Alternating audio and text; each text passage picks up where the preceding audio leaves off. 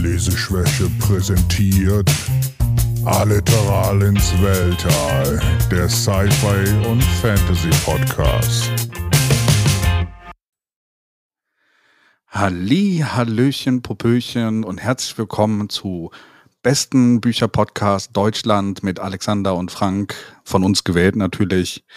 Äh, heute an dieser Stelle der Pausenclown Frank und äh, Alex stellt sich gleich vor. Und ich entschuldige mich schon mal vorher für diese etwas äh, enthusiastische und alberne Einleitung an der Stelle. Hi Alex. Hi Frank. ja, damit habe ich jetzt nicht gerechnet. Ja, ich dachte, ich fange mal mit Enthusiasmus an. Und jetzt ist die ganze Energie weg. Jetzt rede ich wieder nochmal. Hm. Ja, heute mal wieder eine Podcast-Folge. Mein werter Mitpodcaster. Eine normale Folge, wie du doch eben betont hast, noch Ja, zu eine mehr. normale Folge, genau, wo wir wieder über zwei Bücher sprechen werden und äh, die Spoil-Gefahr vielleicht etwas niedriger ist, als äh, wenn wir Bücher wirklich komplett auseinandernehmen.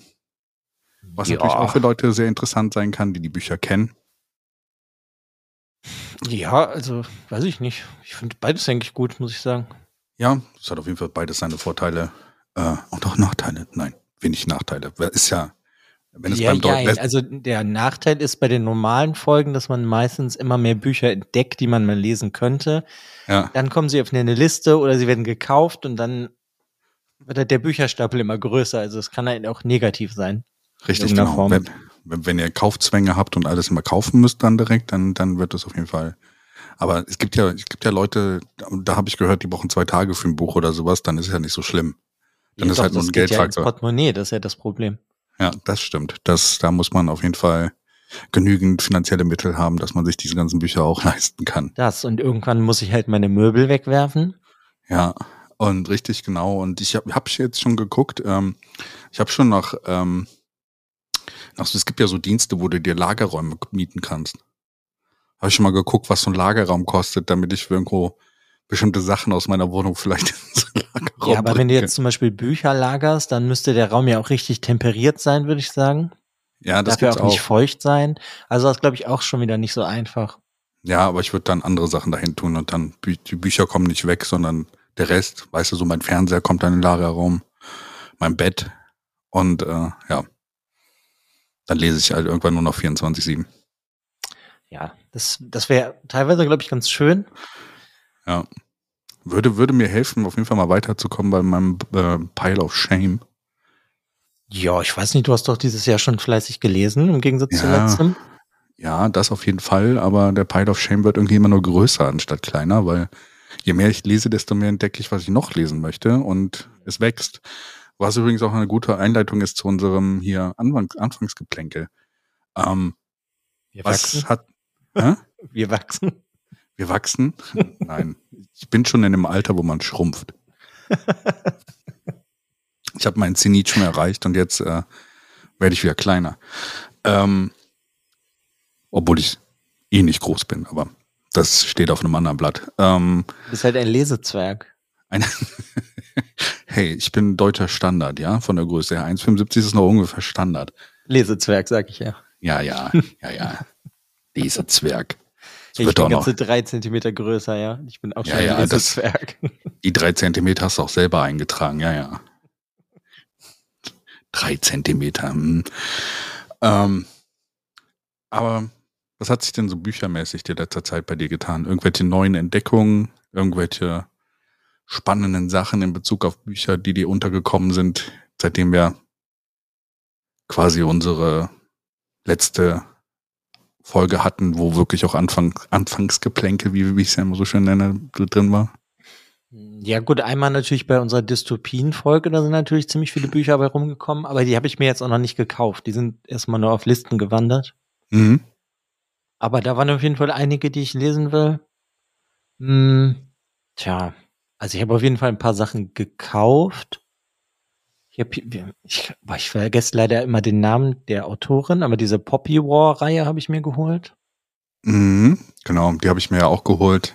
Äh, R.F. Kuang heißt die Autorin, glaube ich, irgendwie Ja, so. ja. Das hab, also, ich habe auf jeden Fall auch fleißig gekauft, muss ich sagen. Oh, ja, Ähm, das kenne ich. Das ist immer, das ist immer bei mir das Schlimme bei der Vorbereitung von Folgen oder sowas, wenn ich dann gucke. Also die normalen Folgen sind für mich da, also in Anführungszeichen normalen Folgen sind für mich da immer am gefährlichsten, weil ich dann zu meinem Bücherschrank gehe, mir Sachen angucke und mir dann auffällt, hm, die Serie hast du ja gar nicht auf Englisch. Da könntest ja mal gucken, ob es die Serie auch auf Englisch geht. Und sobald dann einmal das Tor ist, dass du irgendwas äh, das Tor offen ist, dass du was bestellen willst, dann siehst du so, hm, das Buch kann ich auch noch mitbestellen. Und dies und das und ja. Und schon kommt wieder der arme Postbote angestapft mit einem Berg voll Bücher. nee, ich bestelle sie meistens immer einzeln. Das heißt, ich kriege einfach nur viele Pakete. hm. Kommt ja immer drauf an, wo du bestellst. Manchmal ist es unvermeidbar. Ja, natürlich. Ja, was hat sich sonst getan? Ja, gut, ich lese natürlich hier Wheel of Time, die Reihe. Da lese ich fleißig. HM. Ja, ich auch Für alle gerade. unsere deutschen Zuhörer und Zuhörerinnen, er meint Rad der Zeit. Jedes Mal muss ich ihn darauf hinweisen. Das Wagenrad der Zeit, ja, genau. Das Wagenrad der Zeit, genau, Käserad der Zeit. Kannst du dich noch, ähm, ich glaube, das war letztes Jahr, da habe ich dir so ein Buch von so einer Holländerin vorgestellt, was Ja. so überhaupt kein fröhliches Thema hatte. The Ja, ja. Discomfort of Evening. Ja, da hast du Von das der habe ich das zweite Buch gelesen, mein kleines Prachttier. Mhm. Das war sehr wie Lolita, würde ich mal sagen. okay. Falls du das mal gelesen hast oder den Film kennst oder so. Ja, ja, ich weiß auf jeden Fall, worum es geht. Also Kinder, Ähm, also Kinderliebe in dem Sinne, ne? Also, Ja, Pädophilie halt. ja. Aber halt, also auch hier, wie bei Lolita, wunderschön geschrieben, was halt irgendwie, irgendwie macht, ekelt man sich dann aber nur noch mehr. Weil das Thema und das, was halt gesagt wird, ist wirklich widerlich. Mhm. Aber es ist halt einfach wunderschön ausgedrückt und das ist so ein, ja, also Ja. ich weiß auch nicht. Also das, das war ein sehr schweres Buch, aber es hat mir irgendwie, es klingt auch falsch, Spaß gemacht, das zu lesen. Mhm. Ähm, Ja, die, die, diese Art von Büchern ist immer, wenn du das, dieses Candy-Coating da drauf hast, wo du dann das Gefühl hast, dass ähm, du eigentlich gerade was Schönes siehst, was unten, unten drunter halt total kaputt ist, ne? Also das macht, macht dann vieles dann halt auch äh, noch intensiver und ähm, nahegehender. Ja, das war auf jeden Fall super gut. Ähm, was habe ich denn sonst noch verzehrt? Ich habe ein äh, Murakami-Buch mal wieder gelesen. Mhm. Das habe ich schon ein paar Mal gelesen. Das heißt Wilde Schafsjagd. Das ist einfach ganz toll. Tja, Kein so ein Monat ohne Mischmasch Murakami. aus. Bitte? Kein Monat ohne Murakami. Nee, in irgendeiner Form ist Murakami immer dabei, ob es eine Kurzgeschichte ist oder ein Hörbuch oder ist einfach zu gut für mich, der Autor. Das macht einfach zu viel Spaß für mich. Kann ich irgendwie Ja. immer wieder lesen. Hm. Genau, dann hast du His Dark Materials, der magische Kompass, ja, ja, genau. Da, das fertiggestellt. habe ich endlich mal beendet. Ja. Da Da werden wir wir- bestimmt auch irgendwann mal eine Folge drüber machen. Ja. Ich habe ein bisschen Angst davor, aber ja. Weiß ich nicht, ob man Angst davor haben muss, aber Ich kann nur mit Kritik nicht so gut umgehen. du hast das Buch ja noch nicht mal geschrieben. Ja, aber. Ach, das sehen wir dann. Hier ist auf jeden Fall einiges passiert, so büchermäßig. Ja. Ich habe halt auch ähm, einen wachsenden Stapel von Büchern, die ich als nächstes äh, lesen möchte. Da Mhm. wird auch immer hin und her geschoben. Das kommt als nächstes oder das. Das Schlimme Ja. ist, das kann ich dir aus Erfahrung sagen, wenn der Bücherstapel, den du noch lesen musst, irgendwann ganze Schränke einnimmt und du dann vor dem Schrank stehst und äh, äh, was nehme ich denn jetzt als nächstes? Das habe ich ja, das teilweise. habe ich öfters. Ich habe jetzt, glaube ich, so Pi mal Daumen 50 Bücher, die ich noch lesen muss. Die habe ich hier stehen. ja. Oder Ich glaube, bei mir muss, sind sogar noch ein bisschen mehr. die will ich halt lesen, aber ja, muss man mal gucken. Ist ja auch immer noch schwer für mich, weil ich lese ja sehr viel asiatische Literatur und da kommt ja auch immer wieder was Neues raus und dann wird das immer noch reingeschoben. Ja, da habe ich auch was gelesen. Neue japanische Literatur, die rausgekommen ist. Mhm. Sehr schön. Ja, was hast du denn so gelesen in letzter Zeit? Also lesen ähm, ist es eigentlich noch so, dass ich äh, immer noch bei den Büchern bin, die ich noch äh, von diesen Dystopien noch übrig habe. Die letzten zwei Wochen auch eher eine kleinere Le- Lesepause eingelegt. Brauchte mal so ein bisschen Auszeit.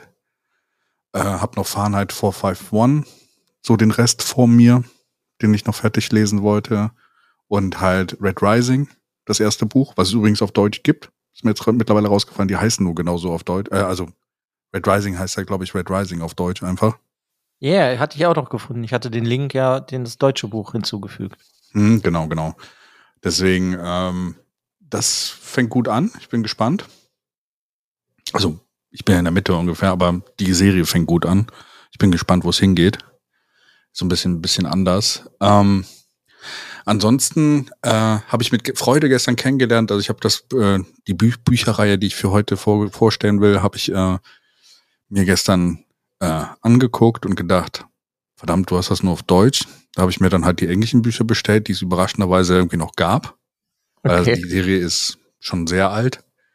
Äh, also Paperback ähm, habe ich sie mir auf Englisch bestellt, weil irgendwie wollte ich die mal auf Englisch haben. Und interessanterweise gibt es sie auch zum größten Teil nicht als Kindle-Version.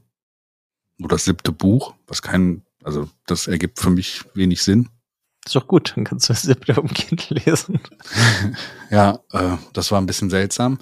Aber dabei ist mir dann auch aufgefallen, ähm, dass es von Elric von Melanie Bonnet, einer meiner Herzserien, die ich halt super groß, großartig finde, jetzt eine Omnibus-Version gibt, wo der erste Teil im Februar rausgekommen ist als Hardcover. Mhm. Mit ein paar Illustrationen drin, die sind aber eigentlich nur Wiederverwertung Wertung von alten Illustrationen, aber in der Reihenfolge wie und in den Editionen, die Michael Moorcock ähm, am besten findet und auch in der Reihenfolge, wie er es haben will. Also als Erklärung, die Elric-Bücher sind früher ein bisschen wirr rausgekommen. Es gab eine Serie, die rausgekommen ist, dann kamen Bücher, die chronologisch davor spielen, raus und dahinter. Und in diesen drei Büchern, die es jetzt am Ende werden, die kommen auch alle dieses Jahr raus. Also im Februar jetzt das, im April das zweite und ich glaube im August das dritte. Werden diese elf, elf Bücher sind es, glaube ich, dann gesammelt in diesem Buch. Und das freut mich mega. Erstens, weil als Hardcover ähm, das ist ein uraltes Buch, was ich habe, wo die irgendwie, was so richtig fettes Heinebuch, weißt du? Was so unfassbar schwierig zu lesen war und halt mittlerweile auch ziemlich äh, alt aussieht, weil die Serie ist schon sehr alt. Und ähm, ich finde, ähm, Elric, das ist so ein großartiges Buch, weil es halt keine wirklichen Helden in diesem Buch gibt und sowas und diese ganze Story äh, so weird ist, äh, kann ich nur empfehlen. Kann ich nur jedem empfehlen und deswegen wollte ich mal darauf hinweisen an der Stelle, dass das jetzt rausgekommen ist. Werde den, ähm, den Link auch mal unten dann in die Show Notes packen. Ich finde das immer gut, wenn es das eine Zeit lang nicht mehr gab oder man es halt nicht mehr bekommen hat, wenn es dann neu aufgelegt wird. Ja, das Lustige war, ich habe sogar äh, vor einem Monat nach sowas geguckt. Ob es sowas gibt. Ob es irgendwie eine Möglichkeit gibt, die ganzen Sachen mal zusammenzubekommen. Und Jetzt habe ich einen Monat später geguckt, jetzt ist das irgendwann zwischendrin rausgekommen und fand das eigentlich ziemlich cool. Ja, ähm, und zusätzlich dazu habe ich mir dann, wie gesagt, die anderen Bücher auf Englisch bestellt und äh, einer meiner, sagen wir mal, Longtime Favorites oder sowas, die, der, derjenige, der mich so ein bisschen diese Fantasy-Welt auch reingebracht hat, neben Terry Pratchett, er Salvatore bringt wieder ein neues Buch raus. Da kriege ich immer den Newsletter, dass es jetzt wieder die Möglichkeit gibt, äh, Signed Editions zu bekommen. Also der macht bei jedem Buch, kannst du das über seine Webseite bestellen und kannst das halt auch unterschrieben dann bestellen bei ihm auf der Webseite. Was eigentlich ganz cool ist, bezahlt halt ein extra, weil es aus den USA kommt, aber habe ich auch bei einem oder zwei, habe ich das mal gemacht. Das heißt Glaci Glaciers Edge von, von R.A. Salvatore und The Way of the Drow Book 2 ist halt das zweite nach das Starlight. Ist eine neue Reihe, ne? Ja, ja, die hatte letztes Jahr angefangen. Das war ja das eine Buch, was letztes Jahr einfach nicht ankam. Ja, ich erinnere mich. Was ich halt vorbestellt habe. Ich habe es jetzt noch nicht vorbestellt, weil Hardcover kannst du es noch nicht vorbestellen. Aber der bringt auch so ungefähr zwei im Jahr raus, oder? Ja, so in guten Zeiten meistens hat er, also er hat ja auch, äh, das ist ja immer noch dieses ähm, AD&D, ne? Oder Forgotten Realms, äh, wie es ja heißt. Da bringt er eigentlich jedes Jahr ein Buch raus, gerade über Dritzt, ist ja ein Charakter, der mittlerweile popkulturell super bekannt ist, weil er auch in Spielen vorkommt, etc. Ist da nicht sogar irgendwie letztes Jahr ein Spiel rausgekommen? Genau, das letztes Jahr auch ein Spiel rausgekommen, was da heißt ähm, Dark Alliance. Genau. Ähm, da bringt eigentlich jedes Jahr ein Buch raus. Und dann hat er meistens noch so Welten, die er selber erfunden hat, ähm, wo er dann eigentlich eigentlich auch noch ein Buch rausbringt dann äh, im gleichen Jahr. Also er schreibt so zwei Bücher mehr. Finde ich mal faszinierend. Viele werfen ihm vor, dass er mittlerweile immer wieder das Gleiche schreibt, aber wenn das gut ist. Ja, gut, ich würde mal sagen, wenn jemand sehr viel schreibt, dass sich auch manche Sachen irgendwann wiederholen. Und das ist auch vielleicht, wenn man zu viel vom selben Autoren liest, dann merkt man das ja auch. Ja, Also das, wenn ja, man das, viel Stephen King liest, merkst du ja auch, was für Themen der immer wieder benutzt. ja. Also ich glaube, das Buch, was letztes Jahr rauskam, war Buch 37 in dieser Dritz-Serie. Und äh, das Problem bei ihm ist halt, es geht immer über die gleichen Charaktere.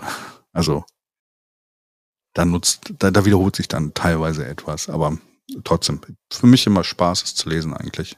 Aber da ist mein Backlog auch noch riesig. Allein, glaube ich, 20 Bücher in meinem Backlog kommen aus der Richtung, also aus der Drist-Saga und ähm, seinem eigenen, was er noch erfunden hat.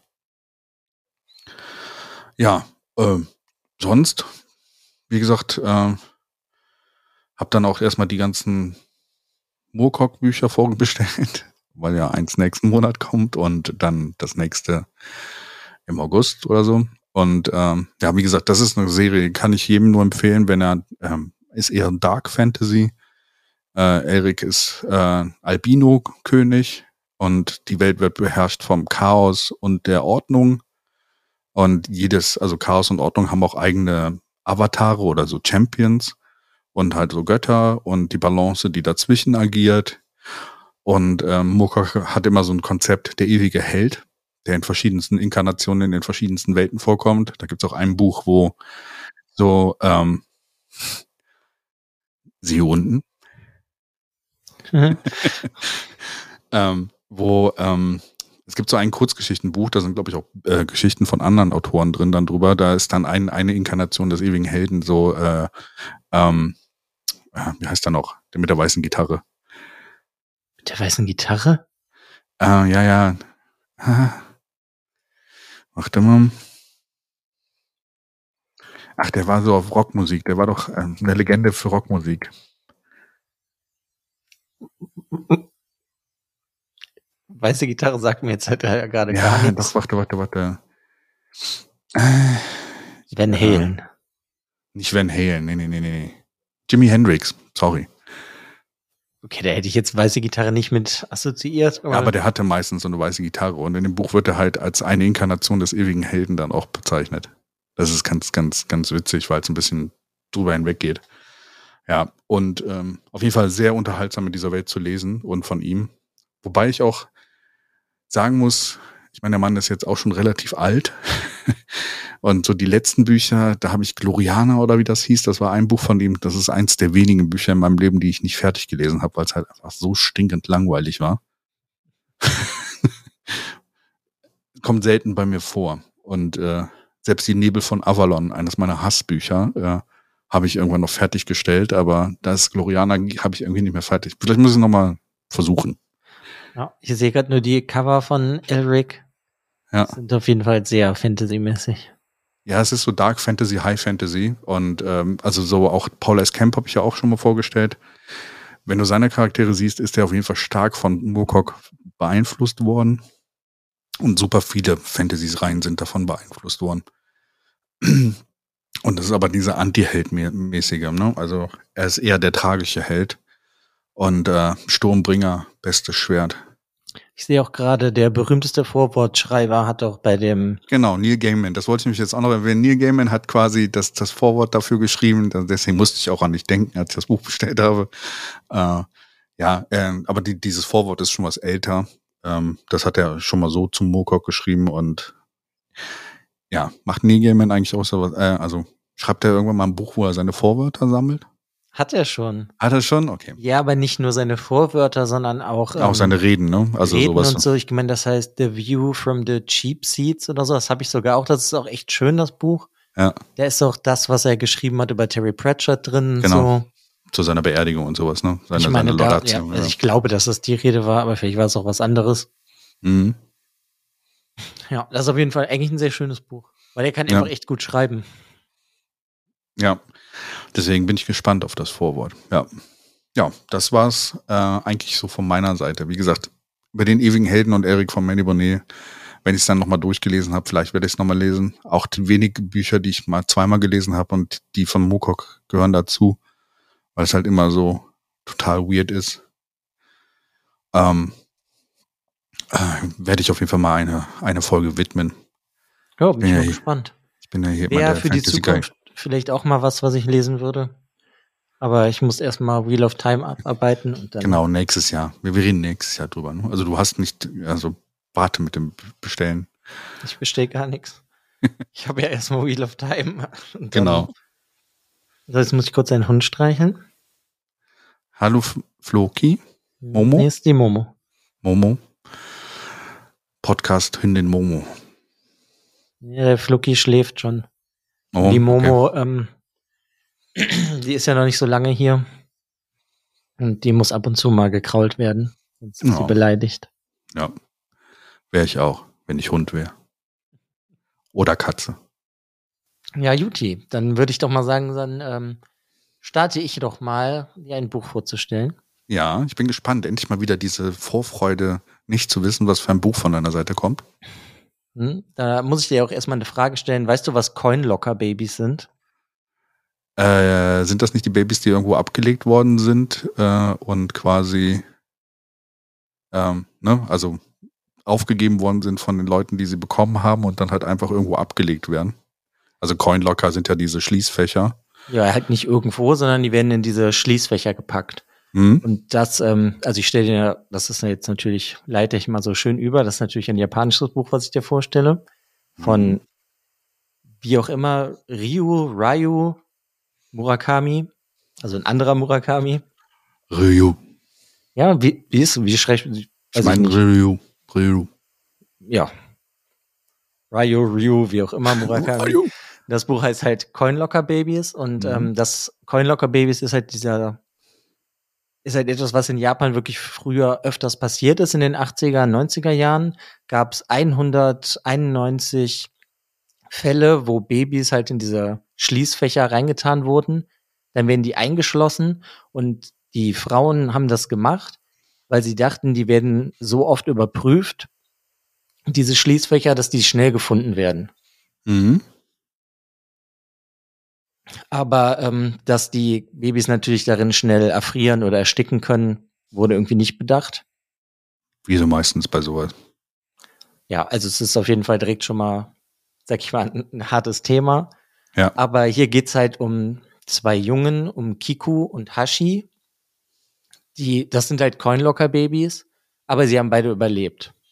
Mhm. Und natürlich sind sie total äh, trauma traumatisiert einfach davon und können sich halt irgendwie nicht wirklich in ihrem normalen, also in einem, so diesem bürgerlichen, normalen Leben in Anführungszeichen irgendwie zurechtfinden, Mhm. weil die sind ja natürlich auch Waisen gewesen und ja, also sie wachsen dann auf jeden Fall zusammen auf. Sie sind jetzt halt nicht Brüder oder so, sondern eher nur Brüder im Geiste. Aber sie haben beide irgendwie dasselbe Ziel. Sie würden gerne ihre Mütter finden und sie töten. Okay. Krass. Von dem Buch habe ich auch schon mal was gehört. Also das ist mir, der Name ist mir ein Begriff. Also ich habe es noch nicht gelesen, aber äh, ist mir ein Begriff.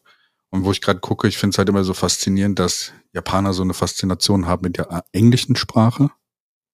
Und dass das Coinlocker Babies in, im Japanischen wirklich Coinrocker Babisu heißt. Ja, aber gibt's das überhaupt das japanische Wort für, also für Coinlocker? Also Deswegen, in Japan ist, ja, in Japan ist es so, dass alle äh, neuzeitlichen Wörter ja nicht existierten in der Schriftsprache oder in der Sprache. Und sie sich da teilweise sehr einfach machen, indem sie einfach die englischen Wörter nehmen und das quasi Japani, äh, japanifizieren. ja gut, es hätte ja sein können, dass es irgendwie wie so eine Urform von einem Coinlocker gibt von früher. Nee, Weißt du, ähm, du so Stöcke reingesteckt hast, dass das nicht aufgeht oder so. nee, das sind eher die neuzeitigen Sachen. Aber das ist, äh, wenn du von der Sprache her kommst, ist das häufig so, dass sie das machen. Auch so Coffee. Äh, heißt ja im Japanischen Kohi. Kohi, okay. und das Kofi. Und Ah, okay. äh, die übernehmen sehr viele Wörter aus dem Englischen. Deswegen, wenn du das liest und teilweise, wenn du dann die Zeichen lesen kannst, ähm, das ist ja auch nicht diese äh, Kanji, sondern eher die neuzeitliche Sprache, die extra erfunden wurde, um, äh, ähm, um Wörter aus anderen Sprachen umzuschreiben. Da merkst du einfach nur, das ist so, ähm, wenn du es aussprichst, verstehst du meistens, worum, worum es geht. Deswegen ist auch hier der Fall. Einfach nur mal so als Hintergrund. Fand ich ganz, ganz interessant. Ja, das stimmt. Ja. Sehr eh ein interessantes Land für mich, deswegen finde ich es immer gut. ja, auf Ja. jeden Fall ähm, folgen wir halt diesen, das sind unsere Protagonisten, Kiko und Hashi. Und ja, die wachsen halt in so einer Pflegefamilie auf und dann wirkt auch erst als äh, alles so, als wäre alles eigentlich, sag ich mal, es wird gut für sie. Der Kiko wird, also das geboren werden beide 1972 und dann Ende der 80er sind wir dann irgendwann angelangt. Und da wird der Kiko erfolgreicher Stabhochspringer und Hashi beginnt eine Karriere als Sänger. Und da denkst du dir erst, okay, das könnte alles gut werden für die. Aber dann bricht halt irgendwie alles zusammen, weil irgendwann leben sie dann im sogenannten Giftghetto. Mhm. Ja, und dieser, dieses Giftghetto, das sprüht halt vor Kriminalität und Prostitution. Also ist so der dunkle Ort. Mhm. In Tokio. Ja. Mhm, okay. Ich, weiß ich nicht, ist das Tokio? Das weiß ich gerade gar nicht. Hm, weiß ich nicht, glaube ich auch gar nicht so wichtig jetzt, wo das genau spielt. Mhm, okay. Ja, und dann, äh, sie driften dadurch halt dann auch so ein bisschen auseinander natürlich, weil der eine macht halt Sport und der andere singt. Und äh, alles geht dann aber halt irgendwie so ein bisschen schief. Und ähm, der Kiko kommt auch ins Gefängnis und der andere entdeckt, dass er eigentlich homosexuell ist und beginnt dann so ein, als Transvestit so ein bisschen rumzulaufen. Und ja, also das ist einfach so diese Lebensgeschichte von den beiden, weil die ja schon dieses Furchtbare am Anfang ihres Lebens erlebt haben, war schon so eigentlich so dieses Zeichen, dass ihr Leben nicht gut verlaufen kann. Ja, also die Traumatisierung hat quasi ihr Leben dann nachhaltig beeinflusst. Genau, und dann äh, rutschen sie in irgendeiner Form halt irgendwie ab und dann gibt's halt doch immer wieder immer so positive Punkte. Aber eigentlich folgen wir einfach nur deren beiden, wie sie halt sich finden natürlich als Kinder, dann driften sie auseinander, dann wollen, kommen sie irgendwann wieder zusammen. Und ja, es ist irgendwie sehr obskur halt auch, was da passiert, weil der Kiko, der Stabhochspringer, der findet irgendwann auch eine Freundin, die heißt Anemone. Und sie ist von einer reichen Familie geflohen, aber sie hat ein Krokodil als Haustier, das heißt Gulliver. Okay. Also es ist schon ähm, so ein bisschen absurd und es ist sehr dystopisch gehalten Mhm. und ja, halt irgendwie auch so sehr japanisch, wie, wie sich da alles verhält. Weil das ist so das, was die japanische Literatur ja sehr gerne macht, dass die etwas Wahres nehmen und daraus dann irgendwie das Dystopische weiterentwickeln. Ja. Das macht der Autor sowieso ganz gerne. Der hat doch so ein anderes Buch, wo Nordkorea ähm, eine Invasion nach Japan macht. Ja, Und dann müssen eigentlich Obdachlose im Endeffekt versuchen, das zu verhindern. ja. Also Okay. der hat äh, auch immer so aktuelle Sachen halt, als er die Bücher geschrieben hat, kommen bei dem da immer vor. Ja, aber im Endeffekt, also das halt jetzt auch schwer, ich will natürlich jetzt nicht das Ende verraten,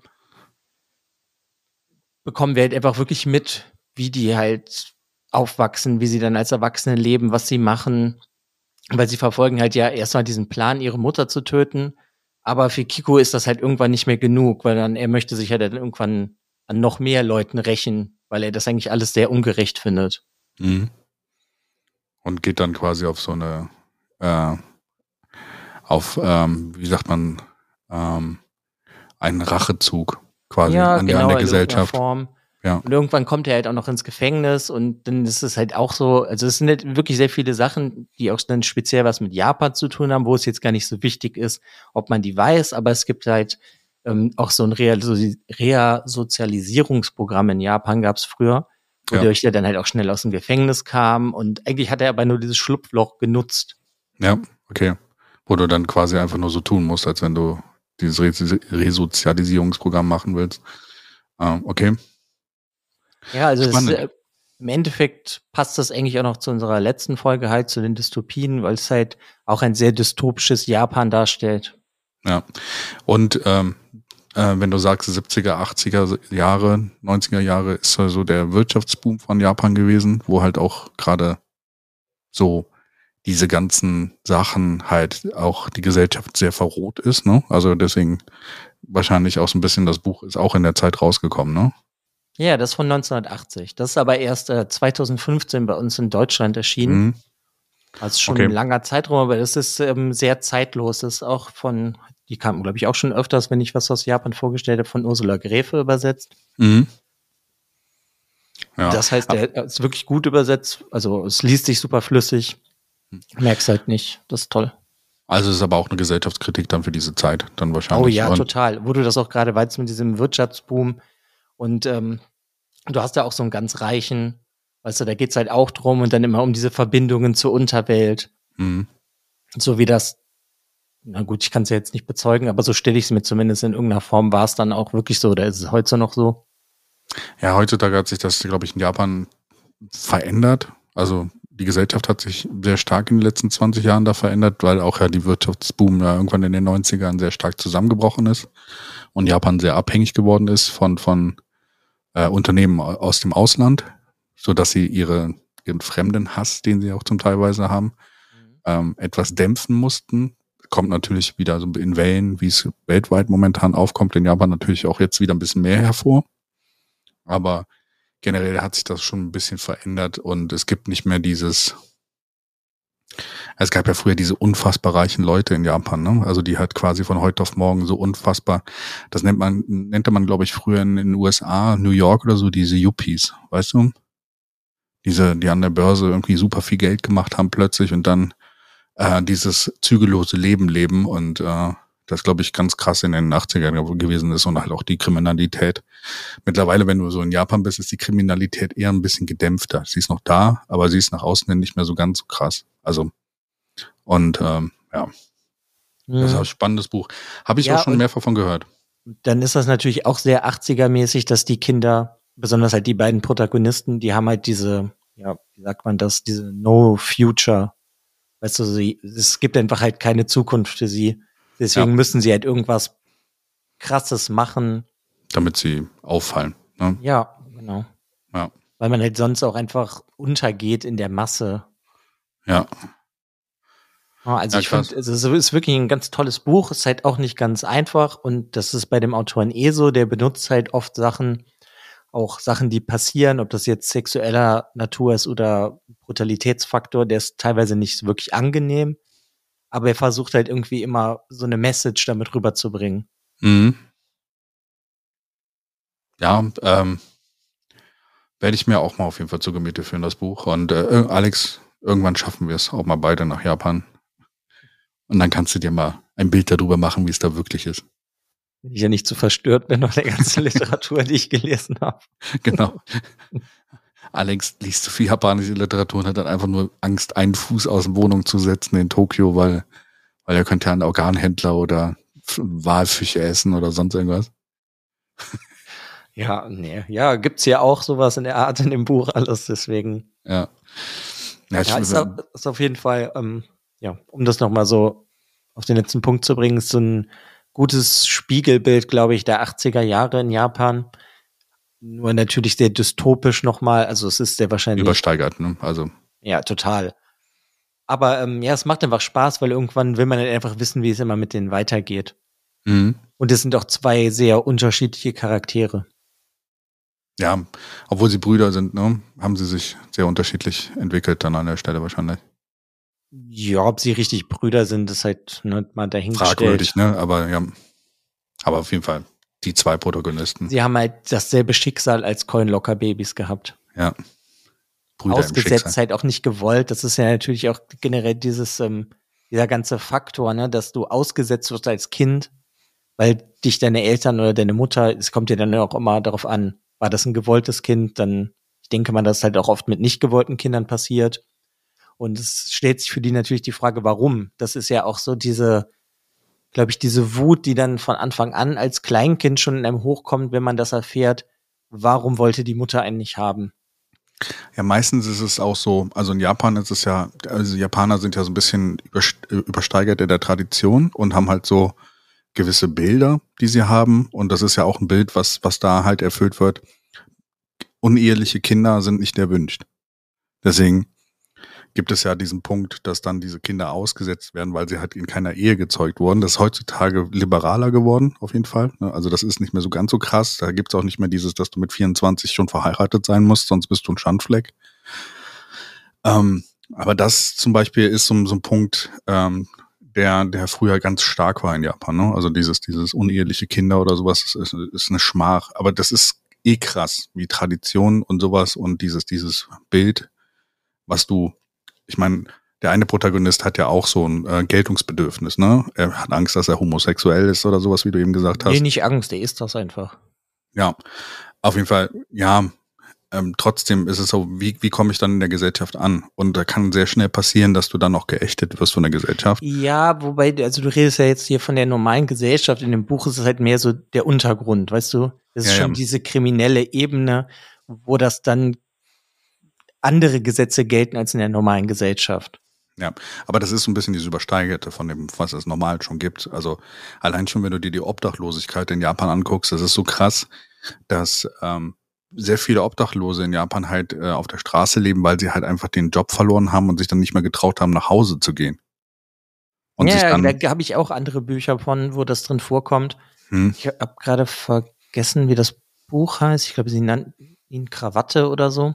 hm, Und da ist auch ein Mann, der will nicht mehr nach Hause gehen, sondern der sitzt einfach jeden Tag, solange er halt arbeiten würde, auf einer Parkbank. genau. Und die bauen sich auch ihre ganzen Räume oder sowas dann als Obdachlose, ne? Also sie wollen quasi schon den Standard noch erhalten, aber schämen sich halt einfach nur nach Hause zu gehen, so. Ja, ja, das das, ist da auch. Wobei, aber hier ist zum Beispiel nochmal bei diesen Coinlocker Babes, das finde ich ganz interessant, dass in Osa Osaka, Osaka, ja? Osaka, ja. Osaka, ähm, dass die Regierung eine spezielle Gruppe halt da irgendwann mal gegründet hat, die sich halt um die missbrauchten und vernachlässigten Kinder zu kümmern. Mhm. Und das ähm, im Endeffekt das, was sie dann gemacht haben, das ist, klingt für mich saudämlich. 1993 haben sie eine Anleitung herausgebracht, wie man mit ähm, Kindern umgeht, die missbraucht oder vernachlässigt wurden. Aber ähm, das, also ne, total war für mich schon total dämlich, einfach so eine Anleitung dafür rauszugeben. Ja, das ist, äh, ja. Ja, aber ist halt Japan, ist halt anders und aber was ich da irgendwie spannend finde, trotzdem werden auch die alten Gesetze für, was weiß ich, die 50, 60, 70, 80 Jahre alt sind, benutzt, wie man mit ähm, missbrauchten Kindern umgeht oder wenn das vor Gericht kommt, wenn du als Elternteil oder was weiß ich wer halt ein Kind missbrauchst in irgendeiner Form. Ja. Das sind immer noch diese alten Gesetze. Das ist nicht halt mal irgendwie neue geschaffen worden. ja. Also es ist halt irgendwie, das Land zeigt halt, finde ich, wieder, dass es teilweise sehr auf ihren alten Sachen hängen, Ja, hängen sind- bleibt, anstatt ja. sich da weiterzuentwickeln, obwohl es ja schon, schon in vielerorts ein sehr entwickeltes Land ist. Ja, äh, Japan ist ein, ist ein Land der ambivalent, aber ambivalent, da redet jede Rolltreppe mit dir, aber in zum Beispiel im Berufsleben oder sowas ist das Fax noch sehr vorherrschend und gerade das geschriebene Wort. Ist ja wie in Deutschland, da gibt es auch noch gerne das Ja, Fax. mittlerweile ist das Fax in Deutschland nicht mehr als Rechtsmittel angesehen, aber trotzdem äh, seit letztem. Jahr erst, glaube ich. Äh, Deutschland geht vor die Urteile. nein, aber das ist in Japan so, die, die haben immer so, einen- so, einen- so einen komischen Spagat zwischen Moderne und Tradition und das ist immer total krass dann an der Stelle. Und zu diesem komischen, ne, dass du eine Anleitung für irgendwas erstellst. Die Japaner glauben halt sehr stark daran, wenn es irgendwo festgeschrieben ist, dass die Leute sich dann auch daran halten. Ne? Also es, es gibt, gibt ja auch in Japan, in Südjapan, äh, also in einer Region von Japan gibt es so, einen- Felsen, wo sich unheimlich viele Leute runterstürzen und selbst umbringen, wegen zu viel Arbeitsbelastung etc. Jetzt rat mal, wie die Regierung da an, gegen angegangen ist. Die haben ein Schild dahin gemacht, hier darf man sich nie umbringen. Ja, das wäre eine Möglichkeit gewesen. Nein, du musst ein Rückfahrtticket direkt mitkaufen, wenn du da hingehst. Und dann gehen sie davon aus, nur weil du das Rückfahrtticket hast oder sowas, würdest du dich nicht umbringen, weil du hast ja das Rückfahrtticket schon bezahlt. Ja, Japan hat einige von diesen Orten, ne? so wie diesen äh, Suicide Forest. Ja, das ist ja gerade so die Überlastung von der Arbeit und sowas. Das ist, ist sehr groß geworden in den letzten Jahren. Also das ist so ineffektive lange Arbeit, wo du dann eigentlich die Woche über deine Familie nicht siehst. Das ist Japan leider sehr symptomatisch. Ja, aber das, ich meine, dadurch, dass die Gesellschaft halt auch da so ambivalent ist oder generell das ganze Land, macht halt die Literatur für mich unglaublich interessant. Ja. Weil die sich halt auch so auf ganz, ja, wie hier, das ist halt so auch so eine Nische, dass du diese Coinlocker-Babys nimmst und daraus dann eine komplette Geschichte einfach entwickeln kannst. Ja. Ich äh, finde ich sehr faszinierend. Ja, es ist, äh, gibt viel, wenn du in Japan bist und sowas, was halt einfach auch nicht nachvollziehbar ist. Gerade so, als wenn du aus dem Westen kommst oder sowas. Und dann, ne, also verstehst du einfach nicht, wie das funktionieren kann. Oder warum es das überhaupt gibt. Es ändert sich in den letzten 20 Jahren, war gerade die Ju Jugend oder sowas, die ein bisschen verschrien wurde als äh, No Future, ne? Das war eine lange Zeit lang, aber mittlerweile ist die Jugend eher so, die so ein bisschen auch den, den, die Veränderungen ins Land bringt. Aber Japan ist immer noch ein Land von sehr alten Menschen. Ja, gut, das merkt man ja dann auch politisch, ne? Ja. Mit vielen Sachen. Ich meine, der, es war vorher an der Macht, war der Abe, Mhm. ne? Der hat jetzt, das ist nur weil ich das jetzt letztens gelesen habe, seit dem Krieg in der Ukraine hat ja jetzt auch Japan dann wieder Anspruch an seine Inselchen gestellt, die Mhm. Russland halt noch hat. Und der Abe hat das halt immer so formuliert, habe ich so einen Artikel drüber gelesen, dass er das halt nicht fordert, sondern dass er das halt durch gute Kontakte und sonst was halt sich gedacht hat, dass das vielleicht funktioniert, dass man die halt wiederkriegt. Und Mhm. der jetzige, dessen Namen ich gerade nicht weiß, der hat das halt jetzt wieder gesagt, dass sie halt Anspruch darauf haben. Und das ist wieder so eine Rhetorik, hat der Artikel halt das dann so dargestellt, die es halt schon direkt nach dem Zweiten Weltkrieg gab, diese Rhetorik. Also so eine richtig altbackene. Mhm. Das ist, äh, da sind sie jetzt halt auch wieder, das so, na, als Vergleich wie mit den Missbrauchsgesetzen oder so von Kindern, die halt auch uralt sind und nicht erneuert wurden, bist du jetzt auch da bei der Rhetorik wieder bei sowas Altem. Das Ja. ist halt irgendwie immer spannend bei in, Ist halt- in Japan. Ja, ist halt auch, Japan ist halt ein Insel, äh, Inselland, ne? Also das sich halt auch sehr stark ohne Einflüsse von außen entwickelt hat und äh, deswegen sehr stark auch diese, diese, ähm, diese Tradition nach oben hält. Und äh, Veränderung ist da sehr, sehr schwierig. Also gerade so, es, es schwankt sehr stark. Und äh, hat auch immer viel damit zu tun, wer jetzt gerade an der Macht ist und sowas. Deswegen, ähm, ja, japanische Bücher stelle ich mir auch interessant vor. Äh, da, da, da steht mir wirklich immer der Anspruch dann im Weg, dass ich gerne auf Japanisch lesen würde. Aber das dauert dann zehn Jahre, bis ich Japanisch kann, um ein Buch zu lesen wahrscheinlich. Weil, Ja, wobei ich habe auch ein, ein paar Bücher, selbst wenn du Japanisch könntest, könntest du die, glaube ich, nicht lesen. Weil die halt in irgendeinem komischen Dialekt geschrieben sind. Ah, ja? Also, Mhm. okay. Das ähm, ich war, muss ich noch mal raussuchen, weiß ich gerade nicht, aber das ist auch von, ja doch, das ist glaube ich vor zwei Jahren oder so rausgekommen und es geht um eine alte Frau, die sich halt an ihre eigene Kindheit erinnert und Mhm. das, der normale Text, sag ich mal, ist jetzt hochjapanisch geschrieben, aber alles, an das sie sich erinnert, ist halt in ihrem, weiß ich nicht, Dialekt, wo sie herkommt, von irgendeinem Dorf geschrieben. Mhm. Und das wurde in der Übersetzung auch, hat so halt Hochdeutsch. Und das, als sie sich dann erinnert hat und mit sich selber geredet hat, war dann halt auch ein ganz komischer, Mhm. ich sag jetzt einfach mal sächsischer Akzent oder sowas, war jetzt nicht der, aber Ja, okay. Ja. also ich glaube, dass, ja, also ich habe mich schon weit davon entfernt. Ich bin einfach nur froh, dass die Bücher irgendwie hier rüberkommen, ob ich sie im Deutschen oder im Englischen kriege. Ja. Bevorzuge es zwar im Deutschen, weil ich finde, da liest es sich meistens irgendwie schöner. Aber ja. Ja. Aber kann ich auf jeden Fall sehr empfehlen. Ja, danke, auf jeden Fall. Wie gesagt, ich habe da schon häufiger von gehört. Ich weiß gar nicht, in welchem Zusammenhang. Gab es auch mal einen ist- Film darüber? Ist ein Klassiker und von dem Autoren, von dem Ryo Murakami, wurde auch schon mal was verfilmt. Und ähm, der Film heißt Audition, hast du vielleicht schon mal von gehört? Ja. Da ist das Buch auch ganz, ganz toll, aber auch sehr schwer, sag ich mal, weil es sehr brutal irgendwann wird. Mhm. Da wurden direkt auch die Rechte danach für Coinlocker-Babys gekauft, Das habe ich, glaube ich, dann vielleicht gehört. aber es ja. ist nie wirklich verfilmt worden. Ja. Ja, das war es eigentlich auch schon von meiner Seite, würde ich mal sagen. Danke dir. Immer wieder spannend. Äh, Im Land der aufgehenden Sonne. Aufgehenden Sonne. Ich musste gerade überlegen, wie, wie die Sonne wieder wandert. Ähm, äh, da immer was davon zu hören. Und äh, ja, bin gespannt. Ich wäre auf jeden Fall gerne dabei, wenn du dann das erste Mal das Land auch wirklich real wahrnimmst. Es ist schon seltsam. Glaub ich. Faszinierend, aber seltsam. Ja, dann bin ich wohl dran, ne?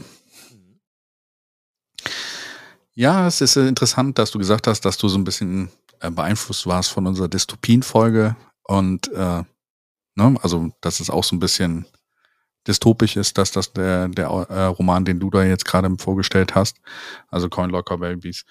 Meiner ist auch eigentlich. Ich habe so nach der letzten Folge mit den Dystopien mal überlegt, was gibt, habe ich denn so an Fantasy-Dystopien, die ich nicht so direkt auf der Liste hatte. Und da ist mir ein, ein Buch äh, oder eine Reihe eingefallen, die heißt im Deutschen ganz seltsam übersetzt, Die vergessenen Reiche.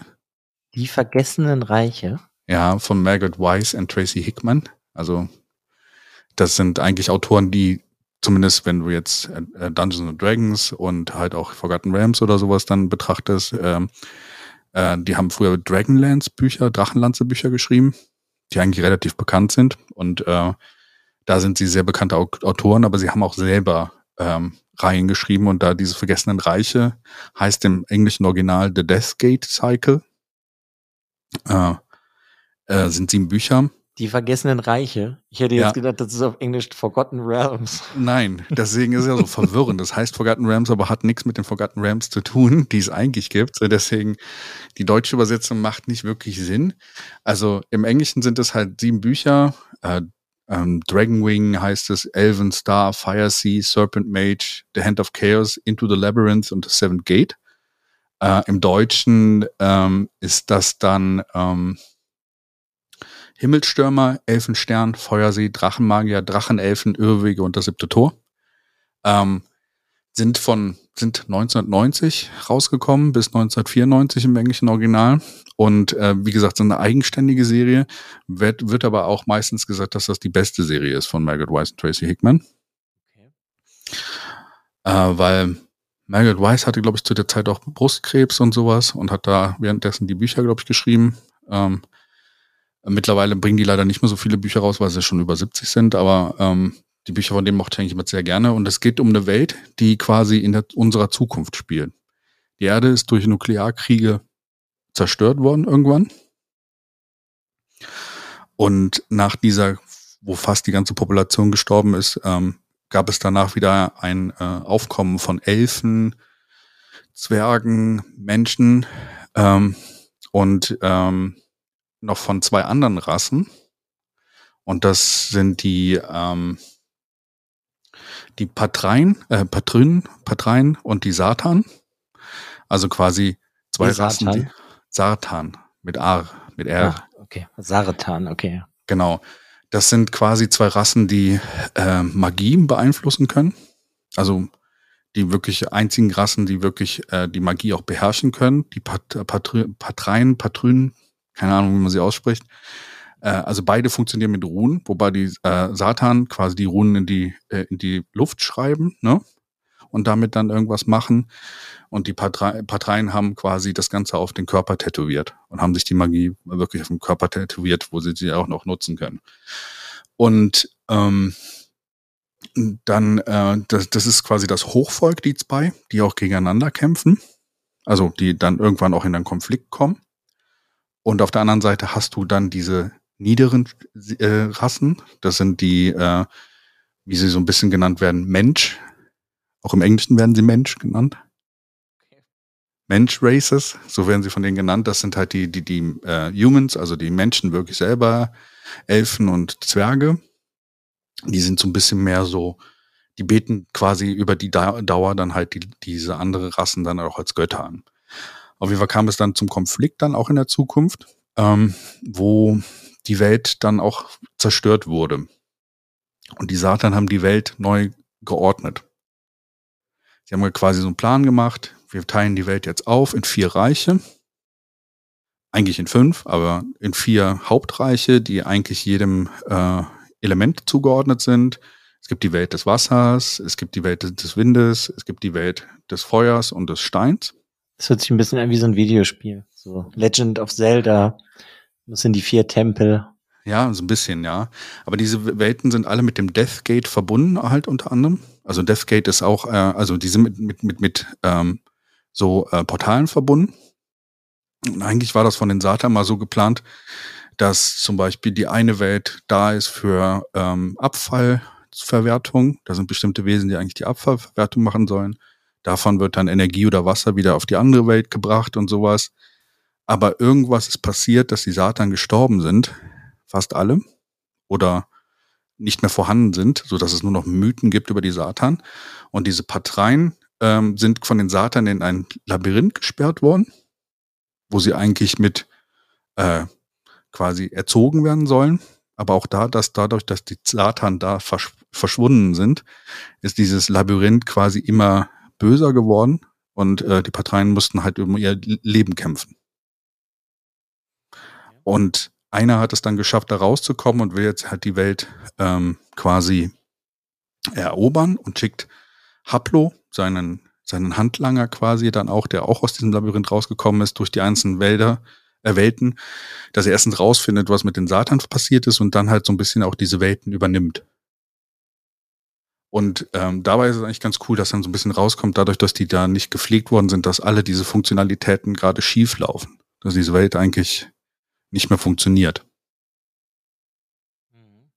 Und ähm, das ist dann, also wir haben eigentlich immer ein Buch über ein, eine Welt, äh, dann kommt ein Buch über dieses Labyrinth und äh, am Ende so dieses, diese Auflösung zu allem. Und das ist eigentlich sehr cool geschrieben, weil es mal eine andere Art ist von, also die World of Fire ist zum Beispiel so, dass, ähm, dass diese Welt halt fünf, vier Sonnen in der, in der Mitte der Welt hat, die quasi dann Hitze erzeugen und dadurch, dass sich keiner darüber äh, darum gekümmert hat, ist die ganze Welt ähm, von von Dschungel bedeckt und keiner weiß eigentlich, wie der Boden aussieht. Das ist zum Beispiel eine Welt. Äh, oder ähm, die World of Air sind einfach nur schwebende Kontinente. Also es gibt keine, also die, dieses Konzept von von Welt ist ein bisschen anders dann in dieser ganzen äh, Reichen. Und äh, ist ein sehr cooles Buch mit sehr vielen, sagen wir mal, nicht direkt ausgearbeiteten Helden, sondern jeder hat so seine eigene Agenda ähm, wir kennen, lernen einen Charakter kennen, der ist sehr witzig. Ähm, weil es ist ein Satan, der da noch übrig geblieben ist. Ähm, Zifnab heißt er. Und Zifnab ist ein Anagramm für Fisban, was eigentlich der, einer der weisesten Zauberer aus der Drachenlanze waren, den sie aber nicht benutzen durften, weil der Teil der anderen Welt ist. Und er stellt sich halt auch so vor, mein Name ist Fis, nein, Moment, das darf ich hier nicht sagen, äh, Zifnab. Und er bringt aber auch die ganze Zeit immer popkulturelle Anspielungen. Also er zitiert Star Wars. Er ist halt jemand, der quasi sich früher mit der alten Welt, der alten er Erde beschäftigt hat und deswegen halt ähm, diese ganzen Sachen mit reinbringt. Und eigentlich ein gutes Wesen ist. Ich, das erinnert mich auf jeden Fall an irgendwas. Es gibt ein Computerspiel. Ich, ich bin mir nicht sicher, ob ich davon nicht, als ich jung war, auch mal was gelesen habe. Okay. Aber aber ich habe es ausgewählt, weil es halt so ein bisschen eine andere Art von Dystopie ist. Also wo dann wirklich fantasymäßig die Welt komplett anders geordnet ist. Und äh, was hier sehr schön ausgearbeitet ist, dass du diese verschiedenen Welten hast und was da alles schiefgegangen ist. Warum? Also diese Entdeckungsreise, warum sind die Satan auf den meisten Welten gestorben? Ähm, was ist dort schiefgegangen? Wie sollte es eigentlich funktionieren und warum funktioniert es nicht mehr so? Was ist die Auswirkung davon? Und ähm, wie können sie dagegen anarbeiten? Weil eigentlich diese Welt gerade wieder am Untergehen ist, weil keiner sich um sie kümmert. Und ja, das sind auch die sieben Bücher, die ich mir gestern dann noch auf Englisch bestellt habe. Oh Gott. die halt schon uralt sind, aber äh, trotzdem wollte ich sie irgendwie mal, ich habe sie nur auf Deutsch und ähm, es ist ganz interessant. Im Deu äh, selbst im Deutschen ist das drin, in jedem Buch ist ein Lied. Und von diesem Lied gibt es, äh, also das sind Noten drin. Und die Leute haben die Noten gemacht und das sind wirkliche Lieder, die du dann in jedem Buch findest. Und jedes, jedes dieser Bücher haben mit diesem Lied zu tun. Verrückt. Ja. Ja, es hört sich eigentlich ziemlich cool an. Es ist auf jeden Fall mega gut, vor allen Dingen, weil du halt auch so, du hast zwar diese klassischen Rassen, ne? also Elfen, Zwerge äh, und Menschen, aber es gibt dem ganzen anderen Spin mit diesen anderen Rassen noch dabei und dieses, wie diese ganze Welt aufgebaut ist. Es ist nicht so ganz Fantasy, sondern eher so wirklich dystopischer Fantasy, der halt so ein bisschen anderen Ansatz gibt und halt gerade in dieser Aufbau, dieser Komplexität der Welt und wie das eigentlich mal zusammen funktionieren sollte und warum es jetzt einfach schief läuft und dieses zu gucken, was ist falsch gelaufen und warum läuft es gerade falsch und wie können wir das ändern, ähm, ist halt sehr interessant. Und halt auch diese zwei Rassen, die Satan und die Partreien, die eigentlich Feinde waren und aber nicht so starke Feinde, dass äh, die Parteien so so negativ dem Ganzen über, gegenüberstehen sollten, weil sie sollten in dem Labyrinth eigentlich nur lernen. Und dieses Labyrinth ist dann halt irgendwann ähm, wirklich ins Chaos verfallen und hat dann eigentlich dazu geführt, dass da nur die Stärksten überleben von den Parteien die natürlich dann die Sat Satan extrem hassen, weil äh, die, ich weiß nicht, Tau Jahrtausende dann ähm, ge ge ähm, gequält werden von diesem Labyrinth. Und sie kommen in diesem Labyrinth auch nur weiter auf den Leichen der vorherigen Leute, die da waren. Es hört sich irgendwie sehr danach an, aus so einer Mischung aus 80er Jahren Fantasy-Filmen. Ja. Finde ich eigentlich ganz cool. Ja. Aber es ist ähm, auf jeden Fall me mega gut geschrieben und ähm, ähm, ist halt wirklich äh, die Welten. Ich finde es cool, wenn, wenn man so unterschiedliche, also wenn man in den Büchern selber noch merkt, dass diese Welten dann wirklich unterschiedlich sind, diese einzelnen Bereiche. Ne? Und äh, eine Welt hat auch irgendwie eine Sonne im Wasser in der Mitte und sowas, äh, die die, die Welt dann an äh, am Leben hält in dem Sinne. Und äh, es ist ähm, anders. Aber hast du denn da jetzt dann irgendwie einen Hauptcharakter, der durch alle Bücher Hablo, durch? ja, ja, Hablo, Hablo. Also der Hablo, ist immer dabei und der reist dann halt durch diese verschiedenen Welten auch. ja, genau, richtig. Und Tif, äh, Tifnab kommt dann irgendwann dazu äh, und ähm, Hablo findet dann auch noch so einen, so einen, so einen menschlichen, äh, äh, kriegt dann auch noch so ein paar Gefährten aus den Zwergen äh, und äh, einen Dieb, glaube ich. Ähm, wie hieß der nochmal? Ähm, Moment. Also es Ah. wird dann auf jeden Fall so eine typische Bande gebildet oder eine Gruppe. Ja, genau. Ja, genau. Wobei Haplo immer quasi die ganze Zeit so Bandagen drum hat, weil die Leute sollen nicht erkennen, dass er einer dieser Gottrasse ist. Er soll die quasi unter, hintergehen. Also eigentlich ist seine, seine, sein Motiv böse. Und dann erfährt er diese Welten und lernt halt die Leute kennen, wo, wo er vorher nur kämp- kämpfen kannte in seinem Leben. Ja, also was für mich das Problematischste ist, dass das schon wieder so eine lange Reihe ist. Ja, es geht aber. Also es sind, es sind sieben Bücher, die Bücher sind nicht unbedingt dick. Ja, aber wenn ich jetzt, ich bin gerade mal auf den Wikipedia-Artikel gegangen, Mhm. die Chronik der Drachenlanze, die Legenden der Drachenlanze, der Ja, der Zauberer Drachenla- der Drachenlanze. Die haben aber nichts damit zu tun. Sicher? Ja, ja, Drachenlanz ist eine eigene Serie. Okay. Äh, der Deathgate Cycle, wenn du da drauf gehst, das ist einfach nur das, was die geschrieben haben. Das ist nur das der, der, die vergessenen Reiche. Das ist einzeln. Also das ist ein abgeschlossener Teil. Das sind sieben Bücher so, okay. in dieser Welt. Drachenlanz ist was anderes. Ja, aber, weil alles so viel mit Drachen ist, dachte ich, das würde jetzt alles darin, das würde alles ein riesiges Universum ergeben. Nee, nee, nee, nee, nee, nee. Genau, das sind quasi sieben Bücher, äh, die halt überschaubar sind. Ein Ja, Anfang okay. und ein Ende haben. Es gab auch ein Computerspiel Ende der 90er Jahre, was da draus gemacht worden ist. Was so ein bisschen auch ein Rätselspiel war. Äh, was auch sehr gut war, da kann ich mich auch noch dran erinnern. Das war auch so ein Spiel, was ich dann irgendwann gespielt habe. Deathgate Cycle hat mir halt nichts gesagt. Und dann habe ich das Spiel gespielt und dann irgendwann gemerkt, Moment mal, das ist doch hier die Geschichte aus den Büchern, die ich schon gelesen habe. Was mir früher häufiger mal passiert ist, weil ne, Sachen auf Deutsch gelesen und dann auf Englisch die, die Spiele gespielt, da kriegst du manchmal nicht ganz den Bezug hin. Ich weiß noch, ich kann mich auch sehr gut daran erinnern, als ich im Bett lag, Herr der Ringe gelesen habe und diese Szene hab, wo äh, Gandalf der Weiße kommt das erste Mal, hochguckte und äh, so ein, ein, ein, ähm, ein äh, Poster aus irgendeinem Computermagazin, der hängen hatte, von The Two Towers, wo, wo so ein weißer Magier drauf ist und ich so, ja, ist doch gerade die Story hier. und irgendwie nie die Verbindung her hergestellt hatte, dass das Spiel über dieses Buch geht. Ja, also ich glaube, das ist früher öfters mal passiert. ja, früher hattest du dann nicht so den Bezug. Heutzutage kannst du dann immer irgendwo nachgucken und siehst dann halt, was damit zu tun hat, etc. Früher musste dir das noch mehr auffallen. Ja, kann ich nur empfehlen. Also es ist auf jeden Fall äh, ähm, sehr gut. Also hat mich auch schon begeistert, als ich es das erste Mal gelesen habe und sowas. Und glaube ich, äh, die Story selber, das treibt dich weiter. Und es ist halt nicht so dieses, dieses typische, der Superheld oder sowas. Es ist kein klassisches Fantasy in dem Sinne. Das, ich finde, das hört sich auf jeden Fall sehr gut an. Ich finde das speziell mit diesen verschiedenen Elementen und dass das dann auch wie so Welten sind, wie du das Ja. meinst mit diesen Sonnen und so. Ja. Also ich finde, das hört sich sehr cool an. Ja, also es gibt vier Welten, die heißen Celestra, das ist die Welt des Wassers, Arianus, die Welt Welt des, der Luft, Pryan, die Welt, äh, Welt des Feuers und Abarach, die Welt der Steine. Und dann halt noch das Labyrinth und ähm, sehr viel von den Namen ist auch ans Griechische ein bisschen angelehnt. So Haplo oder sowas, deswegen hat es so ein bisschen teilweise auch so ein bisschen wie Odysseus oder sowas, ne? Also, dass du so ein bisschen Vibes davon bekommst. Oder Jason und die Argonauten. Mhm. So in die Richtung. Na cool. Also würde mich jetzt eigentlich auch interessieren. Schreib ich es dir auf glaube, die du Liste. kriegst auch ein Verbot, erstmal solche Reihen vorzustellen. Sorry. Ja, das ist, ist halt schon schwer, ne? Wenn man, das ist ja auch immer dieses Problem, was ich ja am Anfang der Folge schon meinte. Ja. Wenn du, wenn ich ja gerade eh eine Buchreihe lese von 15 Büchern, Ja. und dann findest du dann, ah, hier hast du noch eine Reihe mit sieben Büchern, oder hast du das da mit diesen Poppy Wars, das sind drei Bücher. Was, Mhm. das sind dann, Du hast nicht immer nur ein Buch vor dir, ne? Du hast halt direkt wieder eine ganze Welt vor dir.